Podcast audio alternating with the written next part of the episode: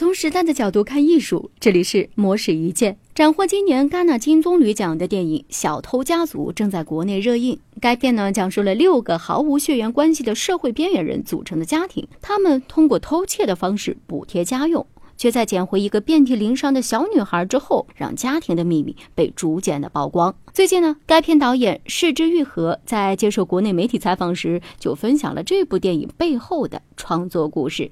失之愈合表示，《小偷家族》的创作灵感源于一则社会新闻。这条新闻讲述了一个全家人都是小偷的家族，因为不肯变卖一只被偷来的钓鱼竿而被捕。他在听到这个新闻的时候，觉得这一家人或许都十分喜爱钓鱼，脑海当中也瞬间出现了一幅父母亲与孩子正在用偷来的鱼竿钓鱼的画面。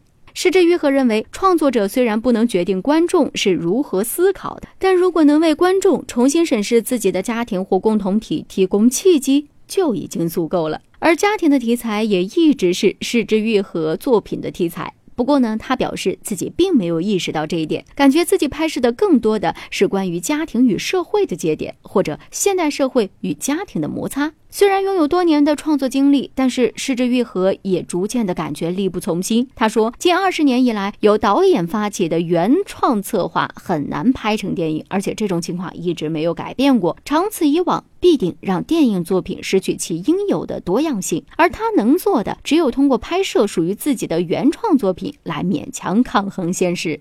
石之愈合表示，自己也在考虑今后将身边有同样想法的导演召集起来，共同努力改变现状，拍摄一些能够让自己满意的作品。当然，他也知道，若要坚持独创，就必须学会忍受贫穷。以上内容由模式意见整理，希望能对您有所启发。模式意见每晚九点准时更新。